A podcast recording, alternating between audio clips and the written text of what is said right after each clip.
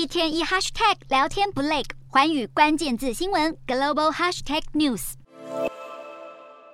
英国财政大臣上周宣布要大减税，英镑立刻应声重挫。现在就连国际货币基金 IMF 也罕见公开批评这项措施。国际货币基金警告，由于英国等许多国家的通膨压力都在攀升，IMF 不建议在这个时候进行大规模而且不具针对性的财政计划，这可能会加剧英国内部的不平等以及破坏货币政策。IMF 呼吁英国政府应该考虑更聚焦家庭和企业的支撑计划，而非大幅减税和大增政府支出。就连英国的经济专家也对英国这项政策感到忧心。这项大规模减税与举债计划不止造成英镑兑美元创下历史新低，也导致英国公债市场崩跌，迫使英国央行出面喊话，表示在必要时会毫不犹豫将利率提升至需要的水平来稳定经济。英国的中期借贷成本以五年期债券殖利率衡量，已经超过希腊和意大利。英国五年期公债殖利率在八月初时是百分之一点五五，周二上午攀升至百分之四点二七。三十年期公债殖利率更一度上涨四十七个基点，来到百分之五点零一，创下二零零二年来新高。而更高的借贷成本将会对政府财政